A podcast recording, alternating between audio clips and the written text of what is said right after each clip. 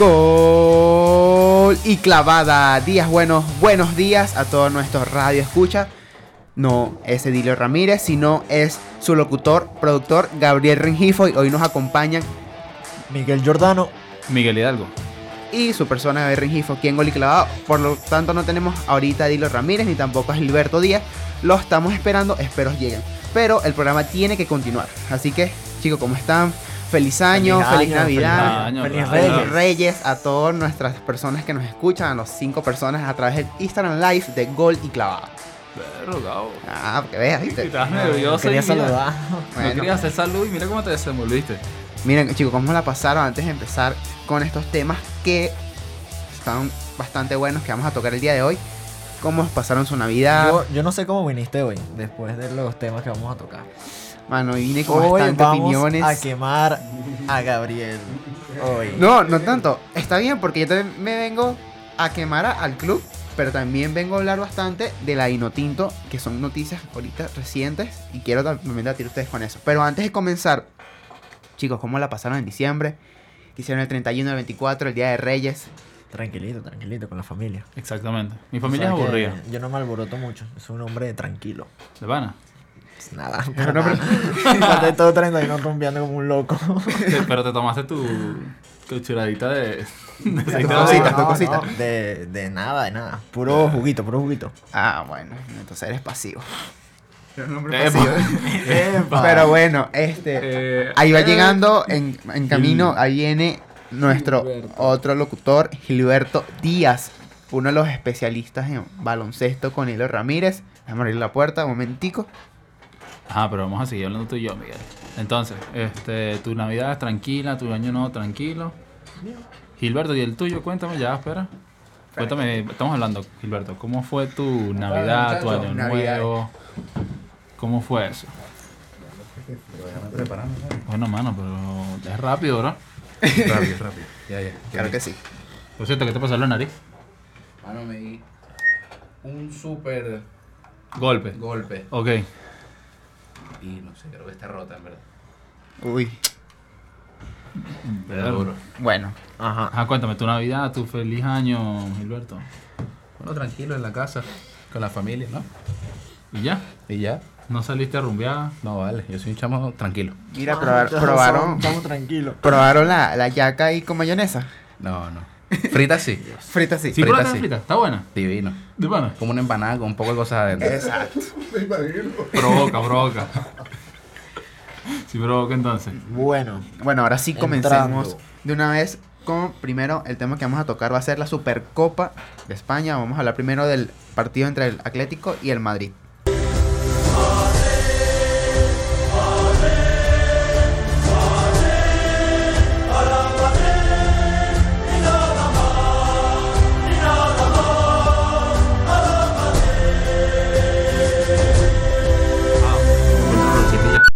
Miren chicos. Corrijo, vamos a hablar del Madrid versus el Valencia. Ah, la final de la sí. Supercopa es Ah, sí, Atlético sí. Real Madrid. Ajá. Ahora sí, sí, sí. Madrid-Valencia. bueno, vamos a hablar que hable primero Miguel.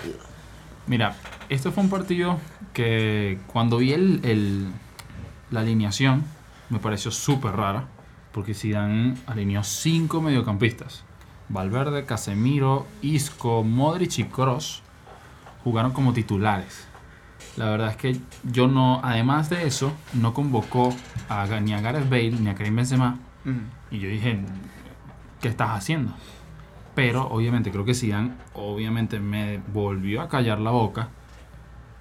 El partido del Madrid creo que es creo que es el mejor que lleva de la temporada y controló totalmente el partido. Con totalmente. Obviamente cabe destacar el gol de Cross. Qué golazo. Un Pero golazo. No lo pasaron en vivo. No. ¿Viste? El director se lo comió. El director de cámara se lo comió. Pues él, él vio, este, ¿cómo se llama? Eh, Domenech. Que Estaba totalmente despistado. adelantado. Estaba ordenando la defensa y Cross le dio, pero le dio increíble. O sea, yo intento chutar así Me parto 20 la rodilla. veces y Me parto la rodilla. Ajá, ajá. Ojo con las rodillas, cuidado, estiren. Isco, que venía ya desde hace tiempo, yo no confiaba mucho en él porque no, Para nada. Zidane no le estaba dando minutos. Yo quería a James. Pero Isco Isco lo hizo también- muy bien. Bueno, pero James volvió y, Sí. y tuvo minutos. Pero Isco, estás, yo creo que igual, Isco creo que fue el mejor del partido para mí. Eh, Modric también con un golpe de, de tres dedos. No tenía ángulo de disparo y para adentro. Y creo que le pasó por encima al Valencia. Totalmente por encima. Yo creo que el Valencia solo chutó una vez al arco o dos y una de esas fue el penalti. Entonces, las, para mí clave, un gol tempranero de Cross, minuto 15. Y obviamente los cinco Pudo mediocampistas. haber sido más tempranero porque el Madrid lo, lo necesitaba desde antes. O sea, no lo necesitaba, lo merecía, Sí, por así decirlo. pero bueno. ¿Tú, Gilberto? ¿Lo viste? No, sí, yo vi un Madrid muy ordenado, muy diferente al Madrid que hemos visto esta temporada. Los vi decididos, que era algo que el Madrid llevaba tiempo que no tenía, decisión y ganas de ganar. Eso es importante porque todos jugaron muy bien. Zidane lo dijo en la rueda de prensa. Esto es una final. Sí, sí, sí. Y básicamente me pasó lo mismo que a ti, Miguel, con el tema de cuando vi la alineación y vi los cinco mediocentros, dije, ¿qué es esto? Pero la verdad se compenetraron muy bien, supieron llevar súper bien el partido. Me parece que los cinco jugaron un excelente partido, cada uno en sus diferentes roles, pero lo hicieron bastante bien. Y ese gol de Cross, golazo. Me preocupa un poco Luka Jovic, porque lo vi como desganado. Él estaba ahí en el campo, pero, Malísimo, pero su mente estaba en otro lado. Malo, malo. No se ofrecía el pase. No Solo estaba esperando un centro. Exacto. No, no, no hay un- O sea, no ha aprendido nada de Benzema. Nada, nada. Absolutamente nada. Y tanto es que Zidane dijo, voy a tener que meter a Mariano. Y ma- eh, me gustaron mucho más los 5 minutos de Mar- de Mariano que los 85 de Jovic. Y Mariano no, ha tenido- no Mariano había se tenido... mostró, pidió el balón, regateó en 5 minutos. Y Mariano no había tenido que sin ni un minuto de, de lo Es que más, la yo espero que el domingo juegue Mariano en vez de Jovic. Entonces preocupa mucho lo de Jovic. Y bueno, volvieron James y, y Marcelo de las lesiones. Esto es algo muy bueno. Y ya veremos cómo, cómo se prepararán para la final. Bueno, es que creo que aparte de ese partido, hoy creo que estás disputándose un Real Madrid Os- Osasuna, creo. Hoy. Sí, hoy, creo. ¿Cómo se va a disputar si están en Arabia? No, pero me refiero que él es una plantilla. O me... No, sí, no, claro. No, no hay liga. Claro que sí. No hay liga. Tiene que haber. No, no hay liga este fin de semana, hay Copa del Rey. ¿Sabes qué? Investígame eso ahí. Creo que sí. Hay Copa del Rey, estoy seguro. Bueno, siguen sacando tema ahí mientras yo lo busco. Hay Copa del Rey. Y creo que Gilberto también lo está buscando. Hay Copa del Rey este fin de semana, va a jugar los equipos que se quedaron, el Atlético de Bilbao, el Sevilla, pero son partidos de octavos, si no me equivoco, o 16 avos. Ya jugó Gao. ¿Ah, sí? No, ah, pero- entonces me Y fue el año pasado. No, este, ahorita no. Copa del Rey. No, el, el 9 de febrero, febrero. juega contra Entonces notifico que Meriano desactualiz tiene desactualizada su página. Mariano, por favor, actualiza tu página que confundes a Gabriel. Exacto, por favor. Reviso Meridiano para saber más información y me sales con esto. Pero bueno, sigamos. Ojo. Y le, le empieza a tirar a medida. Ay, vamos a tirarle a Jovic. Qué malo, qué malo eres, Jovic. Te lo digo aquí Bueno, de una. qué mal no, o sea, es un, todavía es un niño. o sea, está llegando a una liga totalmente diferente a la que él estaba acostumbrado. Ya va, donde en su equipo era referente con Pagaron Rebic. 75 millones por ti. Obviamente, pero Pagaron un poquitico más por Hazard. 110. Sí. Hazard. Claro, pero Hazard ya es un jugador con muchísima más Por experiencia. eso, lo estás diciendo tú. Hazard es muchísima más experiencia y pagaron un poquito más por él. ¿Cómo? Bueno, pagas 75 por él. Eso sí es verdad. Capaz pagaron muchísimo. Pero igual Con Jovic, 75 te comprabas a Lukaku, que la está partiendo en el Inter. yo igual creo que Jovic es más que un proyecto a presente, es un proyecto a futuro. Futuro. Sí. Lo Porque el dijo Madrid- Zidane. Tú sabes cómo es el Madrid. Como dijo Marcelo. Un día eres Pelé y el otro día no eres nadie. Si no hacen los goles ahorita, o te venden la próxima temporada, o no juegas más. Y más con Zidane, que es extremadamente estricto con eso. Pero es que Si no les gustas, no juegas. Ya. él, él no estaba teniendo minutos. Y todo el mundo, nadie criticaba a Jovic por eso. Era como, "Ah, ¿cómo vamos a criticarlo si no tiene minutos, no tiene chance? Si él lo mete cinco minutos antes de que se acabe el partido. Sí. Pero si te dan la oportunidad de que seas titular y tu mente está en otro lado y lo que haces es aislarte del equipo y esperar un centro y no, no sé, intentar conectar con los mediocampistas Ojo. o romper líneas, lo que sea. Oye, ya ahí es momento de tú decir, eh, amigo, Claro, pero cabe acotar que lo comparan con Benzema cuando el estilo de Jovic es No, totalmente contrario al de Benzema. Luka Jovic es un delantero de área. claro. Luka Jovic es un delantero que se la pones y él se encarga de meterla. Y punto. Benzema es otra cosa. Benzema es más que todo un media punta. Ujú. Cumple el rol que cumple Firmino en el Liverpool, por ejemplo, Claro. de crear juego. Jovic no. Ni en el equipo que estaba antes y no lo va a hacer ahora porque es el Madrid. Su, su- su estilo es totalmente diferente. Es como que le pidas a Cristiano que juegue como Messi. No existe. O sea, tú dices que está bien que se quede en el área metido. Es que ese es su papel. Cuando hayan la forma de encontrar a Jovic en el área, que todavía no lo han encontrado, porque lo que hacen es meter centros a lo loco para que el cabece. Sí, eso es otra cosa. del No, Madrid. yo, yo creo que nunca chutó. Cuando encuentren la manera. Yo creo que la vez que mencionaron a Jovic, puro pase. Es que ni siquiera regateó que tú digas. Wow. De, de hecho, Porque Jovic increíble. no es un regateador tampoco. Él es un delantero de área que se la pones adentro y él, la Él- mete. él y es punto. un 9 pleno, por decirte, como Lewandowski. Ojalá Correcto, tuviera el nivel de, de. Lewandowski, pero no lo tiene. pero Lewandowski es un jugador No, que. Lewandowski juega demasiado. Exacto. Y se involucra muy en el juego. Y Yo creo que cuando el Madrid encuentre el esquema, por lo menos que hubiese usado su cuerpo, porque Jovic es un chamo pesado, un chamo alto. Yo pesado. Claro, es ¿Estás corpulento. diciendo que que Jovic es gordo. No, estoy diciendo que es corpulento. Como era un venezolano, está papeado, pues. Está Ok, papeado. ok. Entonces, Ah, bueno. que hubiese usado eso para jugar con los centrales y ver si chutaba. Pero es que ni siquiera. Y eso que Valencia jugó pésimo. O sea, eso era para que Jovic hiciera 30 goles. Era su oportunidad de decir, mira, estoy aquí, el Madrid pagó 75 por mí, aquí están los goles que ustedes querían. Sí, yo tengo mis Y sentimientos encontrados con Jovic, la verdad. A mí me gustaba mucho, yo lo esperaba. Yo le dije a mi papá antes del partido, ojo, si me está escuchando, yo te dije, el Madrid va a ganar 3 a 0. Y él me dijo, no, vale, estás loco, va a ganar 1 a 0. Y yo pensé que de esos tres, dos iban a ser de Jovic. Porque iba a ser la oportunidad, Sí, iba a jugar, iba a entrar de titular y yo sabía que lo iban a dejar burda de tiempo. 3 a 0, pero Jovic no hizo nada. Es que yo creo que el Madrid tiene que encontrar ese esquema para poder tener a Jovic ahí de un 9 que sea pase y gol. Pase y gol. Básicamente. Lo que hacía Cristiano en los últimos Como años en el Madrid. pero es que tú se la das a Cristiano y sabes que la va a meter. Y a Cristiano se lo podías dar de, de todas las maneras, porque Cristiano tampoco que era 9-9. En los últimos años en el Madrid era después, 9-9. eh, Ajá, cuando sacan a Benzema que lo ponían de 9-9. Pero es que es Cristiano, no hay comparación. Claro, o sea, yo, yo no los estoy comparando, ni mucho menos estoy diciendo No, que no, Jovic claro, tenga sí, el nivel sí. de Cristiano, porque no lo tiene. Pero sino que cumple más o menos ese rol de Cristiano en las últimas temporadas Pero del es que Madrid. el problema es que tampoco se muestra y, y si se lo das no regatea. Vi cuando la tenía por la banda, otro pase. Pero es como que- y avanza, no sé. Es como que le digas tú, no sé, a Luis Suárez que regatee. Luis Suárez no es de regatear. Mm, Luis Suárez es de que Messi se la dé y él le pegue y meta gol. Pocas veces lo vemos haciendo una jugada fa- fantástica, extraordinaria. Pero, Pero Luis Suárez es un jugador de pase gol. Luis Suárez es muy bueno con esa jugada. Es un El- delantero el, de área. caño que le tiró David Luis en aquella Sí, contra bueno. el Chelsea, creo Sí. que fue. Sí, no, bueno, sí, no. Golazo. ¿Cómo? No dribla muy bien. No, Dribla no. muy bien. ¿Cuántas veces hace él eso? Pero lo hace, lo intenta. Pero ¿cuántas le sale? Una. Alguna. Luis Suárez es un jugador de pase y gol. Así De es Luka sea, Jovic. Como sea. Ese es el problema, que el Madrid no está acostumbrado a jugar con un jugador así que no sea cristiano, ¿me entiendes? Correcto. Vienen ya de jugar siempre con Benzema, que es un delantero que se involucra muchísimo en la creación del juego, y le metes un Jovic que no hace nada, sino meter el gol y ya. Y hay un choque ahí de juego complicado. Importante. Cuando, yo digo, Está cuando el. Madrid encuentre el esquema para jugar con Jovic adelante, Jovic lo va a hacer muy Está- bien. Pero es que yo lo veía así porque dije, nada, son demasiados medios, Kroos, Modric, Valverde, que dominan el balón increíble, se la van a dar a Jovic y la va a meter.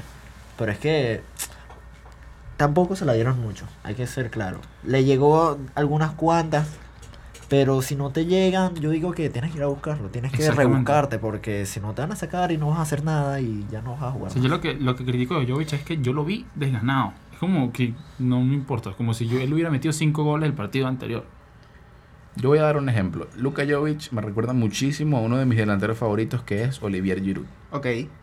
Me No. recuerda muchísimo a él. ¿De que ahorita suena para el Inter, por Ah, cierto. Sí, sí. ¿De verdad te gusta tanto Giroud? Me encanta. Me parece buenísimo porque Y no se cumple su rol de una manera perfecta. En el equipo de Francia que quedó Copa del Mundo, A mí me gusta Giroud también. cumplió su rol de la manera que tenía que cumplirla. Él lo pusieron de delantero y le dijeron, mira, tú no vas a hacer goles. No los vas a hacer porque no eres el referente. Tú lo que vas a hacer es agarrar a los defensas y llevártelos para que tanto Griezmann como Mbappé, como el cualquier otro que pongamos por la otra banda, meta los goles. Claro, arrastrar la marca. Claro. Y me recuerda mucho Jovic a Giroud. Obviamente en cuanto a, a tamaño, fuerza, son diferentes. Pero, Claro. pero cumple más o menos ese rol, ¿no? de capaz quita- quitar una marca, llevarse un defensa para que los otros jugadores jueguen más libres. No sé. A mí me recuerda mucho a Giroud. Es lo mismo, está bien porque lo que dices es correcto, pero lo que yo quiero ver es un jugador que se mate por el Madrid. Yo lo que quiero ver es un jugador que meta goles. Que diga, goles, que diga, goles. si no me llegan los centros o, lo- los balones, Yo yo, voy, yo tengo que buscarlos. Eso sí está mal por parte de Jovic. Porque no me puedo quedar ahí parado en plan. Pero es que se quedaba pa... Era impresionante. Yo me quedaba viéndolo porque yo decía, tiene que hacer algo. Algo tiene que hacer. Arbeloa Y se 2.0. quedaba, se quedaba entre los dos centrales, así, esperando, esperando. Y ni siquiera levantaba la mano, porque yo diría, reclama, métete en el juego, levanta la mano, di, pásamela. Nada. Había una que creo que Modric la tenía, se la podía pasar a él, y Modric chutó. Bueno, no sé si no tengas el valor para reclamarle algo a Modric. Pero ya estás ahí, dile, pásamela, mira, yo estoy aquí. Nada. Se volteaba ya, no sé si no habla español, pero por lo menos, mira, estoy aquí. Una seña, una Sí, seña. sí. Algo. Eso Nada. es verdad. Pero bueno, eh, Gabo, No, yo no, yo no vi ese partido, yo no voy a comentar nada. Yo espero que me toque mi sección del Barcelona para, para recibir el, Yo, el, chamo, el balde de agua fría. Pero ahora sí, Porque no lo vi. hablemos. eh, ¿Tú no porque quieres ver buen No fútbol? tengo DirecTV, mano. Ah, es un problema. Problema. Soy de Problemas. la compañía de Inter. Problema. Bueno, Ok. DirecTV, Este, ajá. dónenle aquí al pana Gabriel, favor. el liquidificador, que son difíciles de conseguir. Vamos a hablar ahora del Atlético Barcelona. Exactamente. Correcto.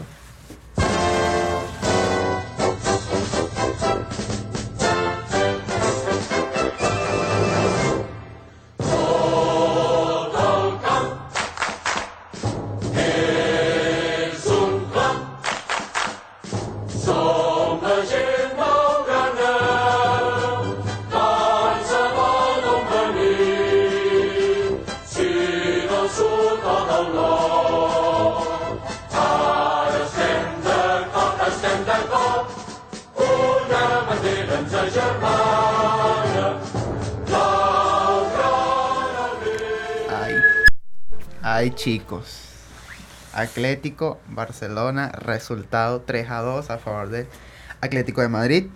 Final que se jugará el domingo. Real Madrid Atlético.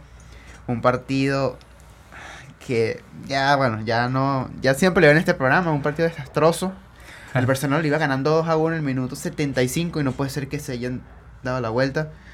Yo sí le doy los beneficios. Totalmente orgulloso del Atlético de Madrid porque es un equipo que no se rinde. Y, lo, y siempre el Cholo le decía, nosotros damos todo lo que tenemos hasta el último minuto. Y el Barcelona no dio la talla. Dicen que son errores defensivos, es error del técnico. Luis Suárez salió a defender a Ernesto Valverde diciendo que no fue su culpa, sino fueron ellos mismos que simplemente tumbaron el partido. En una opinión mía, yo hago aquí, esto lo va a llamar el cono, Valverde, fuera, por es el favor. cono de la semana. Él es el cono. Para mí, en el Barcelona, Valverde es el cono y Piqué también. Uh, Ellos dos son el cono de la semana. Y lo voy a decir aquí frente a todos, frente a ustedes y frente al live, que Ajá. ellos son el cono. Yo creo que el cono es Barcelona. No, yo voy a poner a Piqué. Eso está bueno, eso me gusta. Bueno, no, yo a- voy a poner a Piqué porque o sea, los goles del Atlético de Madrid fueron errores defensivos. O sea, Sí, no, no sí. fueron que no, fue una jugada. Fueron errores que simplemente el Barcelona no sabía acomodarse en el partido. Y ganando 2 a 1 en el minuto 75, que ya tienes que en ese minuto, ok, empezar a bajar un poco, empezar a tocar el balón como siempre lo hacen. Y no, lo que hicieron fue totalmente desordenarse, como si estuvieran perdiendo. Se dejaron ganar, empatar y ganar. Entonces, yo creo que ya es el momento de que o la directiva se da cuenta que ahorita, hoy, 10 de enero, hay rumores de que eh, Eric Avidal y otro representante Entiendo. de la directiva del Barcelona ya fueron a Arabia a hablar Xavi. con Xavi Hernández para ver si es el sustituto de Ernesto Valverde. Yo creo que puede que sí, puede que no. Me gustaría otro No entrenador sé. con más Sí, experiencia. eso es lo que te iba a decir. Me parece Pero muy yo veo un Barcelona desastroso. Que si esto no lo acomodan pronto, yo veo un Barcelona que o pierde la liga, o pierde liga, Champions y Copa. Gilbert. Yo quiero decir algo. Está bien que el Barça vaya 2 a 1 y le remonten, sí, impresionante, en 10 minutos, pero no me sorprende. No, no, claro. El Barça es un equipo que desde hace dos años, tres años para acá, no pelea los partidos hasta el último minuto. El único partido que lo he visto peleando el partido hasta el final fue la remontada al PSG Ujú. hace dos, tres años. ya. ¿no? Sí. No, estaba Neymar. Porque después, contra la Juve, nada. No. Al año siguiente, contra la Roma, nada. El año pasado, contra el Liverpool, nada. Luego en la final, contra el Valencia, también nada. Y ahora le remonta el Atlético de Madrid. Es un equipo que no pelea, es un equipo que no tiene ganas de jugar. Y se nota. El único que le pone ahí un poco al Barça es Messi. Si Messi no está en su mejor día, Y el Barça no juega bien. Y Ter Stegen, que me Eso parece el mejor portero del mundo Era actualmente. A lo que iba. Ter Stegen en el anterior partido, en el de Liga, salvó a, al Barça. En el Atlético, Barça. En Ujú. Liga lo salvó. Entonces ahorita que no está Ter Stegen, yo dije, bueno, vamos a ver. Se lo comió todo a Neto. Ter Stegen y Messi son los pilares del Barça, tal cual. Uno atrás y uno adelante. Si quitas a uno, Se cae todo. se cae el techo, ya. Porque Messi solo no puede, tal cual. ¿Qué, qué va a estar Messi abajo defendiendo? No, estás loco. Y si el portero se la comió, la paró y se le fue por arriba y terminó entrando. Me sorprendió de neto, pues, porque no, no es un portero que tú digas malo. Era el titular del Valencia. Ujú. Y que se haya comido esos goles así importantes. Que también es culpa de la defensa, como dice Gabo. Pero es preocupante que el Barcelona tenga dos pilares y esos dos pilares sean dos personas nada más. El Ok. que está en la punta y el que está abajo. Exacto. Yo quiero dar mi opinión acerca de lo de Xavi. A mí me gusta la idea. Sí. Yo soy fan del, del Madrid y admito que yo siendo el Barcelona me traigo a Xavi Hernández. Hay ejemplos, hay jugadores, bueno, exjugadores, que no han tenido mucha experiencia en dirigiendo a un primer equipo y lo hacen bien. Sí, Dan. El eh, Zidane y el caso más reciente es Mikel Arteta, También. que lo está haciendo muy bien. El primer partido que jugaron contra el Chelsea lo dominaron. Lastimosamente no terminaron de ganar, pero dominaron ese partido. Y el anterior lo ganaron contra el Manchester United. Ahora, llega un Xavi Hernández que no lo hizo mal en la Liga de Qatar. La verdad es que no sé por qué sale, pero sé que no lo hizo mal porque lo busqué. Y es un jugador, o sea, o va a ser un entrenador que va a llegar con la filosofía Barça. Claro.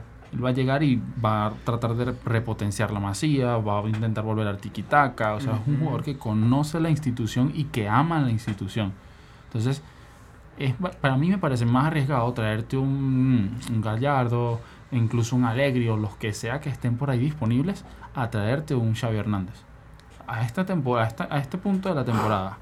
Además, que los pesos pesados del Barça lo conocen que obviamente son Piqué y Messi. Y le van a tener respeto. O sea, yo creo que, que Xavi puede ser fácilmente un Zidane en el Barça. A ver, mm, no me parece, porque primero que todo, Xavi como entrenador, experiencia tiene muy poca. Y tiene experiencia en un equipo de Qatar. Zidane tenía el del Castilla. Pero, Pero es, el, sí, pero es el Madrid. Y yo Zidane creo que la, fue- la segunda de España sigue siendo mejor que la Liga de Zidane Qatar. estuvo en la Puede ser. 2014, que estuvo Ancelotti. Zidane era el ayudante. Y segundo. Zidane era el segundo, ¿sabes? Y de Ancelotti. Sí, y, Tenía y Mikel. Arteta era el segundo de, De Guardiola. Guardiola. Sí, tenía experiencia ya Zidane. Porque me parece no, no, que... Arteta, Arteta. O sea, estoy 50-50 con los dos. 50 porque, como dice Miguel, es un símbolo del Barcelona, pero también no tiene nada, nada de experiencia. ¿Qué experiencia vas a tener entrenando a Arabia? Ahí es donde quiero llegar. Está bien que Xavi sea un símbolo del Barça y conozca a Messi y a Piqué y cenen juntos y vengan con el tiki-taka y todo lo que tú quieras. En la época de Pep, el tiki-taka funcionaba porque tenías a dos máquinas en el medio del campo que eran Iniesta y Y Xavi. Y que no fallaban ni un solo pase. Y Y un Busquets. Busquets que te controlaba muy bien el juego. Exacto. Y un Messi que estaba en sus mejores años. Ahora, ¿quién se presta para el tiki-taka en el Barça? Luis Suárez, Es que eso lo- No, no, no. no. Griezmann. Yo creo que yo creo que sí está para el tiki-taka porque Frankie de Jong, muy buen jugador. ¿Y quién más? Arturito Vidal. Pero no, no es un jugador de tiki-taka. Pero es que Arturo El Vidal. Barça, para mí el Barça actualmente tiene que olvidarse del tiki-taka. Sí, sí. Tiene que Yo creo que sí. jugar a otra cosa. Porque ya lo quemaron. olvida. Ya lo usaron tanto que lo quemaron. Además, y no se creo acabó. que no lo quemaron. No están los jugadores que tenían antes el Barcelona como a- a- antes como ahorita, porque ponte, tienes a Frankie John como dice Gilberto. Ah, pero Vidal ah, es uno que Vidal tú le das el pase y te manda un misil. No, Vidal juega de 5. Ponlo de 5, como Busquets. Ah, ¿y quién juega? Recuperado balones. Ponte, ponte a Frankie de Jong como un Xavi Hernández, Ok. un Y- Vidal como un Busquets, ¿y a quién pones del otro lado? Como un Iniesta. Eh, ese sería el problema, esa es la pieza faltante. Podías poner a Sergi Roberto, que ya ha jugado ahí, pero ya tendrías que poner a alguien en la banda. Semedo y Jordi Alba. Sergi Roberto no sería el mejor en esa posición, pero es lo que tiene el Barcelona. Un- Me gustaría también, hablando de eso, un Ricky Puch. Mm, Me parece Que que, suba Ricky Puig a la primera. Me parece que todavía no es su momento. Sí.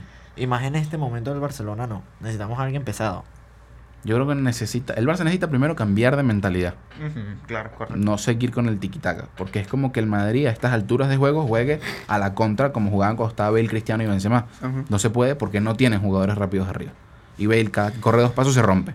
Entonces no se puede. Y el Barça tampoco tiene jugadores que se presten para jugar al tiquitaca. Me parece que tienen que buscar otro estilo de juego porque el tiquitaca ya lo quemaron. Y se de- ha demostrado en muchas ocasiones. No, y yo voy y apoyo el 100% a lo que dice Alberto sobre lo de Xavi Hernández. Ustedes me están hablando también de Mikel Arteta con Pet y de Zidane, ¿no? Me dijeron, con, Con Ancelotti. con Ancelotti. Pero ajá, ¿qué director técnico ha tenido o ha estado con Xavi en estos momentos? O sea, no ha estado un Xavi, por ejemplo, un Xavi de segundo entrenador y ha estado un Iniesta de entrenador. No ha estado un Xavi y no ha estado, por ejemplo, un Pet. Xavi está prácticamente solo en la Liga de Qatar. Entonces, Premio. experiencia Dale, dale, dale. no, no siento que haya todavía este para el club, pues. Entonces, apoyo también lo que dice Gi- Gilberto, que el tiquitaca se acabó. Se acabó, yo creo que ya llegó su momento, ya culminó, es un momento de buscar con los jugadores que tienes qué métodos puedes usar. Bueno, aquí estaba buscando y para poner el medio centro derecho Ajá. está Arthur, que tampoco me convence porque eso no sería su posición. Muy irregular. además. pero Rakitic. Rakitic está en el declive total. Sí. Pero es que porque no lo han metido. Yo creo que tienes que hacer como Zidane con Isco. No lo han metido porque está en un momento de su carrera terrible. Está jugando muy mal. Sí. Básicamente en cada partido que juega Rakitic siempre lo criticamos. Sí. Siempre. Nunca falta la crítica a Rakitic y a Piqué. Jamás falta. Entonces falta un medio centro porque ya no hay más. Me parece que el Barça actualmente o se busca un medio centro para jugar a su famoso tiquitaca o dejan el tiquitaca a un lado y juegan a otra cosa. No, pero es que el Barça. Es que mira, mira los, nombres. O sea, comparándolo a, la- a los años anteriores, todos esos nombres son. El Barça lo que ¿Quién es tiene este? es tremenda delantera. Exacto. Claro. Pero si no le llegan los balones. Para atrás. Y bueno, Griezmann que tampoco Lo está que- jugando bien. Y Suárez tampoco. Lo que es el medio y la defensa hay que acomodar. O sea, la defensa tiene que acomodar esa defensa como no tienes Yo- una idea. Yo decía al principio. Entonces de tienes que acomodar todo el Barcelona. Porque si Griezmann no está jugando, Suárez es... No, me parece que Suárez está jugando. Normal. No está en su mejor No momento está en su mejor momento, pero es porque el equipo no está maquinando bien. Pero Suárez está bien. Messi siempre- Suárez está bien y Ter Stegen. Pero ya tienes que acomodar el Barcelona. Me están tirando el Barcelona a la basura, literal. Yo decía. al Yo principio- salvo al Englet. Yo salvo al- yo, yo del Barcelona salvo a Ter Stegen, Ujú. al Lenglet, a Messi obviamente, Yo Claro. salvo a Semedo. a Suárez, a Semedo que cada vez que entra lo hace muy bien Y Ansu Fati. y a Ansu Fati. Y Ansu Fati porque es muy joven todavía. Y Sí. Vidal. Vidal, Vidal lo tienes que Arturo salvar Vidal también. Demasiado. De resto, yo me vuelo a todos los jugadores. No me importa, Jordi Alba. No me importa que Piqué Sí, sea el futuro Alba presidente del Barça. No me importa que Jordi Alba tenga tantos años en el club. No me importa. Están jugando malísimo. Mm, Sí, eso no, es claro. verdad. Igual que busqué también, sentando en la banca igual. O sea, este es un Barça que a pesar de yo no ser del Barça, me duele verlo jugar Sí, así. sí. Porque es es, un equipo histórico. El otro día estaba es hablando, un chiste. habl- hablando con unos panas. Ya no da placer ver al Barça. No da nada de placer. O sea, me, me puse a ver un partido el otro día del Barça en la liga. Y a los 10 minutos me puse a usar el celular. Porque estaba fastidiado. No Fastidiado. juegan a nada, no juegan a nada. O sea, salvo que la tenga Messi que volteo para ver si hace una genialidad. No hay más nada. Bueno, finalizamos con el Barça entonces. Y Sí. hablamos. ¿Vino tinto de- o quieren ir al corte? No sé, quería hablar del domingo. Al corte. Del domingo. Vamos a hablar del domingo y después corte. Sí. Como- Dale, pues hablar el domingo. ¿Qué va a pasar el domingo? Miren, ojo a este dato. Zidane ha jugado 8 finales. Ah. 8 ¿Qué finales y ha ganado 8. Ok. ¿Qué va a pasar el domingo? La novena. La novena. Obviamente, Sí, la novena. Mm, no sé. ¿Crees que llegue a la décima en Champions? Que sea la catorceava para el Madrid. La, no, la décima en Champions no, sería la cuarta. O sea, sería su décima cuarta. final Ah, en Champions. no. De Zidane. No, El estamos. domingo, te estamos hablando del domingo. Claro, de ahorita Supercopa. juega la novena. ¿Tú crees que el Madrid llega a su décima en la Ah, Champions? ey, sí, verdad. Ojo, está metido en el juego. Mira, qué buenos cálculos. Que vean. Claro que sí. Claro, aquí bueno, no sé. La matemática, la cosa. Ah, ahorita en Champions, Manchester City está difícil. Pero vamos a hablar del, del domingo, el domingo. El Atlético a Zidane lo tiene de hijo. Uf, de hijo Zidane lo tiene. Bueno, no sé. El último partido, el, el Liga, el Madrid estaba pasando Porque por no, encima. no, porque el Madrid, ajá, el Madrid lo está pasando por encima en Liga. Y el partido que perdieron contra el Atlético no era Zidane. O si estaban con Zidane. No, sí, No. Zidane. Si hiciera Zidane. El era que- Zidane. ¿Cuándo? ¿El que No, perdieron no. cuándo? El que de la- estaba Lopetegui. Ah, era Lopetegui. Era Lopetegui. ¿Pero cuándo? ¿El, ¿En pretemporada? El de la, super, la Supercopa Ah, de sí, era Europa. Era- la sí. Supercopa Europa, Era era Lopetegui. Lopetegui. Sí, sí. Zidane no ha perdido en una final y tampoco ha perdido contra el Atlético partidos importantes. Por eso, yo creo que yo creo que el Madrid puede ganar. Sí. Sí. yo creo que va a ganar porque está hambriento. Zidane es un monstruo. Yo creo que puede. Zidane para mí es un monstruo. Sabemos que al Atlético contra el Madrid en finales no se le da muy bien. Vamos a ver. Vamos Puede a haber ver. sorpresa. Yo Bueno. digo que tiene que entrar Mariano. Mariano. Mariano tiene que entrar. Pero igual no doy por muerto al Atlético de Madrid. No, tampoco, nunca, jamás. Bueno, no sé. Pero es que el Atlético, salvo los últimos 20 minutos, el Barça le está dando un paseo. Sí. El Barça le está dando un paseo. Y el Barça está mal. Y este Madrid está muy bien. O sea, pongamos a Benzema y a Hazard el domingo. Y para mí es una goleada. Pero no están. Hay que hablar con lo que tenemos. Y el mediocampo del Madrid está muy, pero muy bien. Sí. Yo creo que el Madrid tiene muchas chances de ganar ese partido. La verdad. El problema es que está Jan Black porteando. Bueno. Y está el Atlético defendiendo. Bueno, la vamos, falta de gol que tiene el Madrid. vamos entonces a un corte y regresamos con gol y clavada y vamos a hablar de la vino tinto y de la NBA.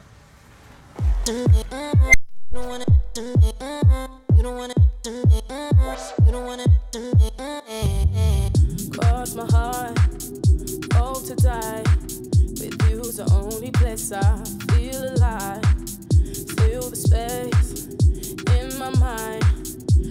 feel whole again by your side. I can't lose this. I'm so deep in my refuse. You make all my feelings confusing. Mess me up inside.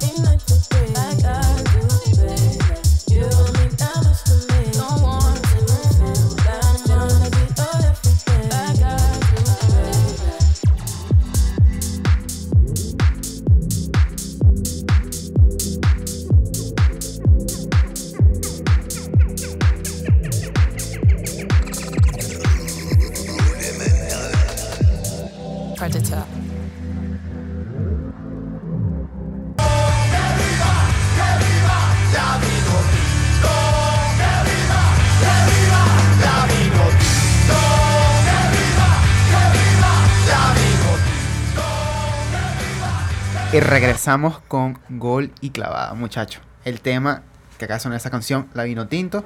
Para los que no saben, la semana pasada renunció una carta mediante un post de Instagram el entrenador Rafael Dudamel, que actualmente es entrenador del Atlético Mineiro de Brasil. Hay muchos rumores. Actualmente se dice que puede ser José Peckerman, ex entrenador de Colombia, a la Federación Venezolana. Ya tenían pensado traer a César Farías como nuevo entrenador, pero como que entró un dinerito a la federación, Que no sabemos de dónde sale. exacto, mágicamente, y dicen que ellos pueden pagarle lo que pide el técnico. Hoy viernes, entre hoy o mañana, se sabe la decisión. Bueno, Bueno, sí sabemos de dónde entró ese dinero, pero no se puede decir. pero no podemos decir de dónde viene. Exacto. Entonces, entre hoy o mañana sale la decisión que puede tomar José Ernesto Peckerman. Igual está también Jorge Luis Pinto. Y eh, en la parte internacional y nacional tenemos a César Farías, Daniel Farías, a Maturano, que fue el acompañante de Rafael Dudamel cuando estaba en- dirigiendo a Venezuela. Y bueno, creo, y creo que el Chita San Vicente. Bueno, pero si- ahora. Si, tienen tanta plata como dicen, porque no se traen a Ancelotti, pues? No, si Ah, quieres o nos Alegre. Ah, ah. O Alegre, que no tienen equipo. Exacto. No, pero Ancelotti tiene equipo. El Everton. Ah, Ancelotti El sí. Everton, sí. Alegre es el que no tiene equipo. Alegre. No, No, Valverde. No, Se no, ha no, venga. No, gracias. Ahora, la pregunta que hago a, a ustedes. ¿Les gustaría que estuviera José Ernesto Peckerman como entrenador de la, de la Venezuela? A mí me encantaría que estuviera José Peckerman. Porque la Vinotinto tiene demasiado ego. Hay muchos jugadores con mucho ego. Peñaranda. Y lo que hacen los técnicos venezolanos es hacer que ese ego crezca. Jugadores como Salomón Rondón, jugadores como Adalberto Peñaranda. Que No, lo que no, hacen es otro que convocarlo sin sentido, sin, sin hacer nada. El egocéntrico que se puso malcriado dijo, no, yo no voy más. Ese también. Ah, Joseph. Joseph Entonces, un técnico como Peckerman, que hizo que la selección Colombia diera miedo en su momento, puede hacer que la Vinotinto llegue lejos. No, Estoy y muy es un- seguro. Y es un entrenador con mucha experiencia. Además de Colombia, él también fue el tre- entrenador de, de Argentina Ujú, en su momento. Entonces, es un tipo con carácter, como dice Gilberto, y con experiencia. De que me encantaría, me encantaría. Ahora, ¿de dónde salió ese dinero? No me gusta. Y la verdad Pero no me bueno. interesa. Claro, pero él- ¿Cómo? No me interesa tampoco. que lo traigan y punto. esa, esa parte, yo a veces digo que nosotros como venezolanos, no... Y creo que comparto la opinión que, que sigo, que vi por Twitter por el comentarista Humberto Turinés, que él, que él no entendía al venezolano de que, o sea, la plata sabemos, todo el venezolano sabe dónde viene la plata que le llegó a la federación. Todos lo saben. Una donación. Pero porque, tranquilo. porque tienes que, que quejarte. Ah, ah, Peckerman viene por dinero, pongo la palabra, por dinero que es tal, pero no importa, hijo, lo importante es que estamos trayendo a un técnico extranjero que puede ilusionar Claro. a Venezuela a un mundial o hacer una buena actuación en la Copa América. Lo que estoy diciendo es que no me gusta de dónde viene. O sea, me gustaría que la federación tuviera ese dinero para decir, voy a pagarle Estamos a Peckerman. a dos meses de la eliminatoria al mundial y no tenemos entrenador. Exacto. Yo creo Eso que si traen a Peckerman, No importa ese mes. No sé si para este mundial, pero para el próximo tengo muchas esperanzas. No, otra vez. No. Para el próximo mundial voy Tienes a tener dos meses nada 26 más. años. O sea, No, es que tienes claro, dos meses para claro, preparar claro. un equipo. Es que no, el Es que imposible. El que piense que Peckerman va a llegar ganando está loco. No, aunque, oye, puede ser, Puede clasificar al Son- mundial. Ni han empezado. cosas locas mías, puede ser que las primeras fechas, no digo todas, de las eliminatorias, él vaya probando la plantilla a ver cuál le conviene más. Además, tiene un punto fuerte, perdón que te interrumpa. La Copa América es Eso, tiene una La- Copa América. La puedo usar como ven como no, ah, va a ganar Venezuela.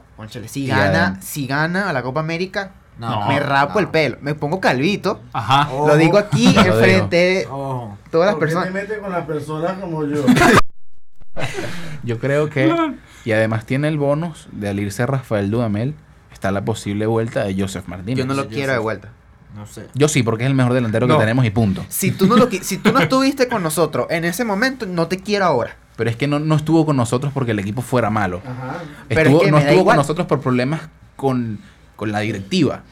Ese es el problema. Por eso, Pero es pero- que tampoco fue malo con la directiva, también fue malo con los jugadores. Exacto. Eso no me importa. Es el mejor jugador de la selección actualmente. No, No, y es el mejor. jugador ¿Quién es? ahorita ¿Quién es? Es Soteldo, es el 10 de Brasil. El mejor jugador de la, de la Vinotinto ahorita. No Es el que portero. Es Wilker Fariñez. No, el mejor Sí. jugador actualmente que Uh, está dando mejores resultados en un equipo de mejor talla es Joseph Martínez. Mira, Y punto. yo voy a, yo voy a aquí así a poner algo que dijo, no sé si Miguel se acuerda cuando entrevistamos a Mariferro aquí. Claro, como Ella, no ella- bueno, ella dijo que estén lo que estén. Si él quiere regresar, en mi opinión, no estoy de acuerdo que regrese. Porque, ok, tú pudiste estar un conflicto con la directiva, con el entrenador, con los jugadores, no importa. Pero tú tienes que quitarse eso de la mente y pensar que tú estás jugando para un país, para tu país, y no ah, poner eso como un niño malcriado, porque eso fue un niño malcriado. Entonces, yo digo que si él regresa, a mí no me gustaría que regresara, porque si tú saliste, no hace falta que regrese. Ahora te voy a hacer una pregunta. ¿Tú quieres que Neymar regrese al Barça?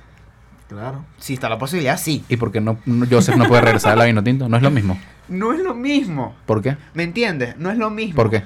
Porque, eh, uno, Neymar no se fue porque estaba peleado con la Federación. Neymar se fue por algo peor. Se fue por Yo no quiero ser la sobra de Messi y quiero plata. Yo, Por Y se fue. Pero Joseph no se fue por plata, Joseph se fue porque. Ay, Porque peleé- tuvo peleé problemas. No, porque tuvo pero no. problemas. yo, yo creo Pero que te rompió el argumento. Te lo rompió. A mí, a mí me lo rompió. Está bien. Está bien No, lo que no. dijiste, está bien. Yo- Es verdad, es verdad. Yo no, yo no, yo. ojo, ojo, si, está, si está ahí, no, no quisiera. Y bueno, Ah, bien, terminamos con Ah, la. Vinotinto y con No, el ¿cómo fútbol. Ya terminamos. Rápido. Nos quedan. Ah, bueno, sí, sí, terminamos. Ah, no, son, son opiniones distintas y ya, pues. Sí, Porque hay que hablar Bueno. de la NBA, muchachos. vamos a la NBA.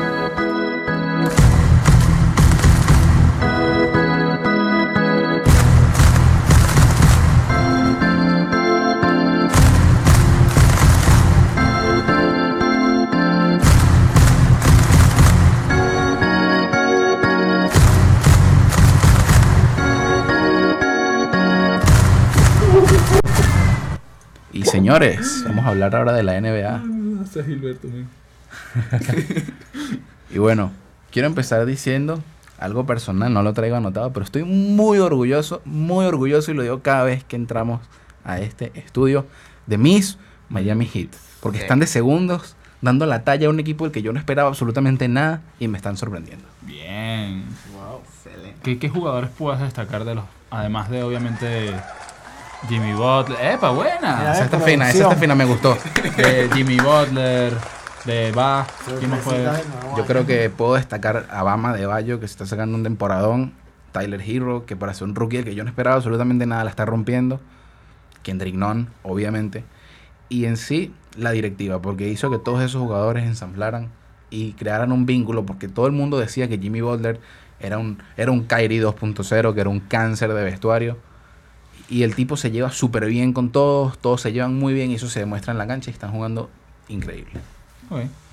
Qué bien. Y bueno, entrando en materia, Carmelo. Anthony. Carmelo Anthony rompió la racha de derrotas consecutivas de Portland. Un jugador que no, nadie tenía esperanzas de él. Todo el mundo estaba. en- No, Carmelo, si tiene como un año sin jugar. nadie, ni, si- nadie ni siquiera lo había fichado. Y Portland llegó, lo fichó y hasta la gente lo está pidiendo para All-Star. Sí, no. Portland llevaba ya seis derrotas consecutivas. Llegan al partido contra Toronto, que nunca es un equipo fácil Toronto, y hace la canasta de la victoria, siendo el anotador del partido con 28 puntos. Creo que es su season high, ¿no? Sí, su- no, ¿No? creo que en un partido hizo 30 y algo puntos. Ah, bueno.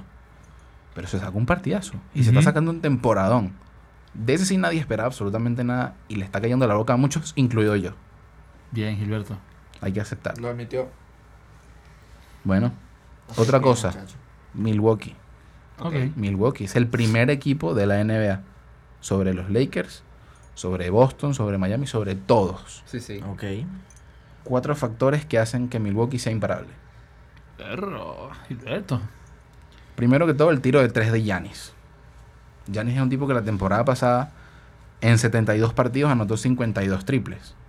No mucho. Nada. Este año lleva 35 partidos y 59 triples. O sea, ha habido una, mucho su porcentaje ha de habido una mejoría muy grande en eso. O sea, ya Giannis no es solo una amenaza en la pintura, sino una amenaza también de afuera. Mm. Claro. No voy a decir que es un Stephen Curry, pero si lo deja solo, posiblemente haga el triple. Mm. Y eso hace que la defensa del equipo rival se descontrole muchísimo. Claro. Otra cosa, la profundidad de banquillo que tienen. Tienen un equipo titular y un equipo en la banca que puede jugar perfectamente como un equipo titular en cualquier otra franquicia. Me parece que cada cambio que hacen es perfecto. Cada jugador entiende su rol a su manera y lo hace excelente. Y por eso yo creo que Milwaukee ahorita está donde está. También la defensa interior que tienen, ya que es el equipo que permite menos puntos en la pintura de toda la NBA.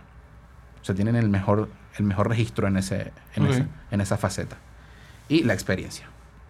La experiencia, ya Giannis no es un niño. Tiene jugadores como Brook López, que tiene muchos años en la liga. Eric Bledsoe. También Malcolm Brogdon, ya tampoco es un niño, ya tiene como tres años en la liga. Y ya tiene una experiencia suficiente para enfrentarse a equipos grandes y dar la cara. Ok. Esos son cuatro factores para mí que hacen que Milwaukee sea un gran candidato a la final. ¿Ustedes qué piensan? Yo creo que Milwaukee se ve muy fuerte para llegar a la final y qui- quizás y todo ganarla. Y yo, Ojo. y yo sea, hasta hace como un mes te iba a decir que iban a ganar los, los Lakers. Ahora no sé. Yo digo que ganan los Lakers, pero bueno. Yo me mantengo con los Lakers, pero ojo porque los equipos del este vienen muy duros. Muy duro. O sea, tienes a Milwaukee, que actualmente, el último partido que jugaron contra Lakers, ganaron. Están de primeros en la NBA. O sea, tienen un mejor récord, tienen el mejor récord de la NBA Por actualmente. eso. Que- creo que es 37, algo así, algo así. Sí, número. tienen más de 30 victorias, ahorita no lo tengo, déjame buscártelo, pero van de primeros en la NBA. Y Golden State, ¿qué? qué? Sí, sí, no, Golden State. Ellos están increíbles, de verdad, están en un gran momento. Mentira, son malísimos. Pero no, o sea, yo creo que Milwaukee es una amenaza. Hablando de Golden State, ¿cómo- ¿qué saben de Stephen Curry? Gilberto. Bueno, Stephen Curry sigue trabajando en su, en su mano. Ok. Yo creo que está trabajando en su regreso, pero no tiene expectativas de nada. O sea, ni de ganar MVP, ni de ganar anillo, Ah, ni de no, nada. No, no, no. Nada. Yo creo que ni siquiera de llegar a playoffs, porque No, no. actualmente, Uy. Están fuera. actualmente Golden State se encuentra en la última posición del Ah. oeste. Están Están de en el puesto 15 con 9 victorias y 30 derrotas. Mira. Pero ni porque venga y haga la temporada del siglo. ¿Tú dices? No, yo creo que ¿Cuánto- ¿Cuántos puestos faltan para la playoff? Clasifican el Clasifican 8 8. Y, está de y ellos 15. están de 15. No, no, no es imposible. No, Yo creo que no, no. no, chao. Yo creo que hasta aquí. Chao Golden State. Milwaukee, Milwaukee tiene 33 victorias y 6 derrotas nada más. ¿Crees que con, con esta casi eliminación de los Golden State, Warriors. Curry. Ah, ah, Golden State. Warriors también. Eh, Stephen Curry no adelante como su, su lesión, o sea, que se tome su tiempo. Yo creo que se va a tomar su tiempo. Porque no vale la pena que regrese rápido porque no están peleando por nada. O sea, yo creo que se puede tomar su tiempo muy tranquilamente. Capaz incluso no jugar esta temporada. Y que los Warriors la temporada que viene vengan más repotenciados con la vuelta de Clay Thompson, con la vuelta de Curry, con el equipo ya completo, con Danielo Russell, con Draymond Green. Y que se pongan las pilas desde el principio. Y alguna creo que- otra incorporación. Y alguna otra incorporación. Actualmente tienen muchas chances de llevarse un buen puesto del draft. Ok. Eso, o sea, yo, yo recomendaría a Golden State que hicieran un poco de tanking, que no sea tan descarado y que se mantengan en esas posiciones bajas para conseguir un buen pick del draft. No sé qué opinan ustedes. No sé, aunque también vi un post por Instagram que en un par creo que fue el último partido que era Milwaukee contra Golden State y es- eh, se estaban saludando Giannis y Stephen, entonces pasaron muchas fotos que Stephen saludó a Kevin Durant y entonces Kevin Durant se fue a Golden State. Entonces ahora asemejan de que como saludó a Giannis, ahora Giannis en una próxima temporada se va a ir o en la próxima temporada se va a ir a, a Warriors. Sí, salieron muchísimas noticias. Es más, de ahí está el famoso eh, los Hampton Five. Ok. Yo no sé si ustedes sabían la historia de cómo vino Kevin Durant a Golden State. Fueron Draymond Green, Clay Thompson, Stephen Curry, Andre Iguodala y Kevin Durant a pasar, creo que fue un fin de semana en los Hamptons, juntos. Cuando, Golden cuando Kevin Durant todavía jugaba en Oklahoma. Hicieron una reunión y convencieron a la bestia Kevin Durant de que se viniera a los Golden State Warriors y hacer una de las dinastías más maravillosas de la NBA. Y lo fue. Y lo fue. No, claro. Y lo fue porque ya se acabó. Bueno, otra cosa. Miami Heat retirará la camiseta de Dwayne Wade en un homenaje que Ah, durará sí. tres días. Ah, verdad, yo lo leí. Sí, yo ¿Cómo así? Una No, rumba y lo de tres días. El merece. 20, sí, yo creo que sí, se van a Una echar rumba un de tres fiestón. días. El 21 de febrero, Lluvia de jugo de naranja intoxicada. claro, What? Ojo, cuidado. cuidado. What?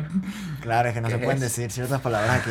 Ah, ya. En el 21 de febrero, en el partido que tiene Miami, van a pasar un video homenaje a Dwayne Wade. Luego el 22, en otro partido en casa, van a hacer el levantamiento de la camiseta. Ok. Y el 23 van a dar en el estadio un, ¿cómo se dice? Un documental de la carrera de Dwayne Wade. Y ese va a ser la ceremonia del retiro de la camiseta de esta leyenda de, la, Se de- lo de merece Miami Heat. Se lo totalmente. merece Se lo totalmente. El número era El 3. el 3. Se lo merece Total, tres días. Tres días el 3. Oye, no me había dado cuenta. Oye, Ah. sí, mira. Menos mal no es el 32. Y me alegra mucho ver que le van a hacer ese homenaje, de verdad. Sí, Tres sí. días se lo merece. Yo creo que ya se habían tardado bastante. Dwayne Wade es, para mí, el mejor jugador de la historia de Miami. Sí, Fácil. sin ninguna duda. Así haya pasado LeBron por ahí. Ninguno tuvo el impacto que tuvo Dwayne Wade. Dwayne Wade ganó un anillo sin LeBron en Miami, junto a Shaq. Ujú. Dwayne Wade, si no me equivoco, es uno de los jugadores con más tapones, siendo tan pequeño, de la liga. O sea, Dwayne Wade es un jugador histórico, flash. Me parece súper merecido ese homenaje que le van a hacer. Sí, totalmente. Ahora, vi que no pusiste algo sobre este jugador y así como tú destacaste tus Miami Hits, yo voy a destacar a mi chico, A tu chico. a mi chico, Eso Aquí. suena raro, a Miguel. Ajá, Luka sí. Doncic. A Luka Doncic. A Luka Doncic porque promedia casi un triple doble por partido. Bueno, es el líder en todas las facetas de los Dallas Mavericks. Y estuvo lesionado. Y estuvo lesionado. Y volvió y, y está marcando, lleva como cuántos partidos ya, como tres, tres triple dobles seguidos, o casi. Creo que sí. O sea, ese tipo está haciendo una temporadón. Y es mi chico porque jugó en Madrid. Sí, no.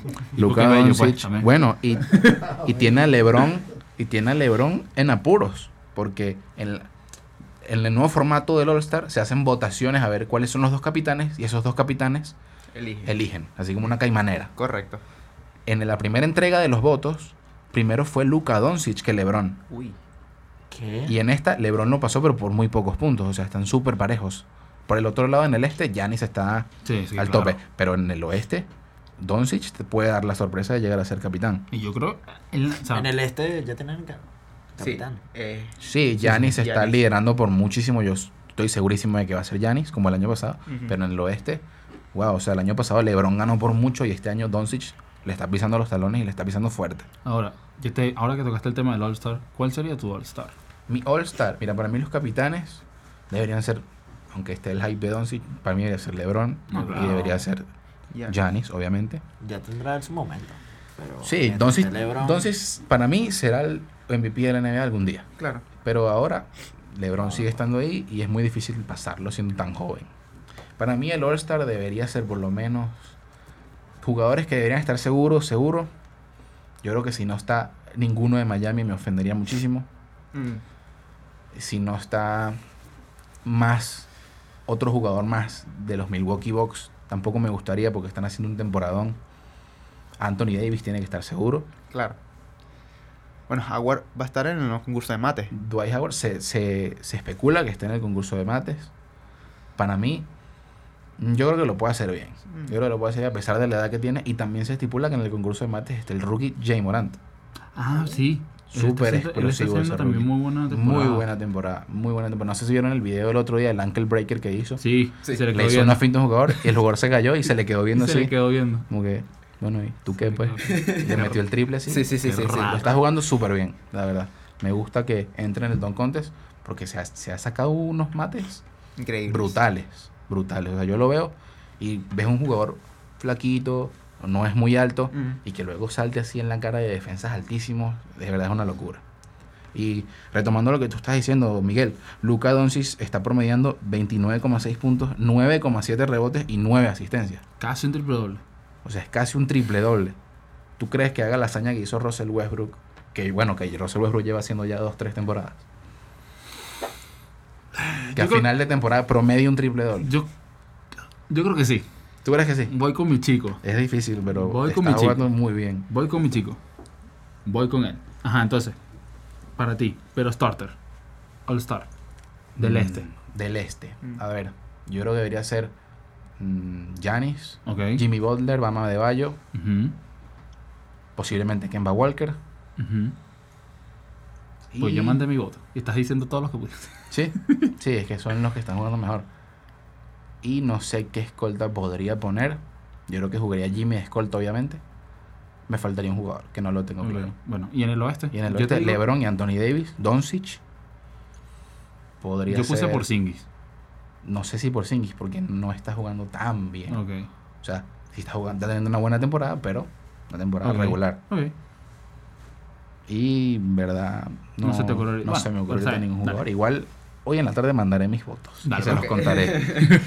bueno, pasamos a una anécdota chistosa, que es la expulsión más húmeda de la historia. Epa. Epa. Ajá. ¿Cómo así? Básicamente en el partido de San Antonio Spurs contra Boston Celtics, Kemba Walker fue expulsado por cometer dos faltas técnicas consecutivas. Esto causó una reacción muy eufórica en los fanáticos en el TD Garden y un fanático decidió lanzar una botella llena Ay, al cuerpo técnico del partido. A este fanático se le expulsó y se le votó, creo que de por vida, del TD Garden. Está bien. ¿Me parece? Yo creo que Sí. está bien. A mí me parece que está muy bien. a mí me parece que está muy Pero hubiera bien. sido chistoso lanzarle algo y... Pero fue muy chistoso, o sea, creo que dejaron de enfocar en ese momento que pasó eso en el partido, pero fue muy loco. Fue O sea, ¿a qué fanático se le ocurre lanzar una botella a la cancha porque expulsaron a un jugador? Bueno. Está loco. Y está bien expulsado. acá. Chao. Acá lanzan cerveza en el estadio. Ah, no. Sí, bueno, pero eso es aquí. Bueno. Eso cuidado. no debería pasar en la NBA. Eso no debería pasar en la NBA. Bueno, y tampoco en en- ningún deporte En el tampoco. fútbol, Exacto, en en el ningún fútbol deporte- lanzan cosas. Pero, Pero, es que, pero es que en el fútbol lanzas cosas. A Daniel le lanzaron un plátano y se lo comió. A Di María le lanzaron una cerveza y se la quería tomar. a Luis Figo le lanzaron una cabeza de cerdo. verdad, verdad, muy loco. Antideportivo, muchachos, nunca lo hagan. Nunca lo hagan. Por favor. Pero fue gracioso. Sí, sí, y bueno, ya para ir más o menos cerrando con el programa, el partido de la semana, evidentemente, el Portland contra Toronto, no tanto por el partido en sí, sino por lo que se jugaban. Como ya comentamos, para Carmelo fue un partido muy importante, porque tiene que dar la talla, es básicamente un ultimátum que tiene esta temporada.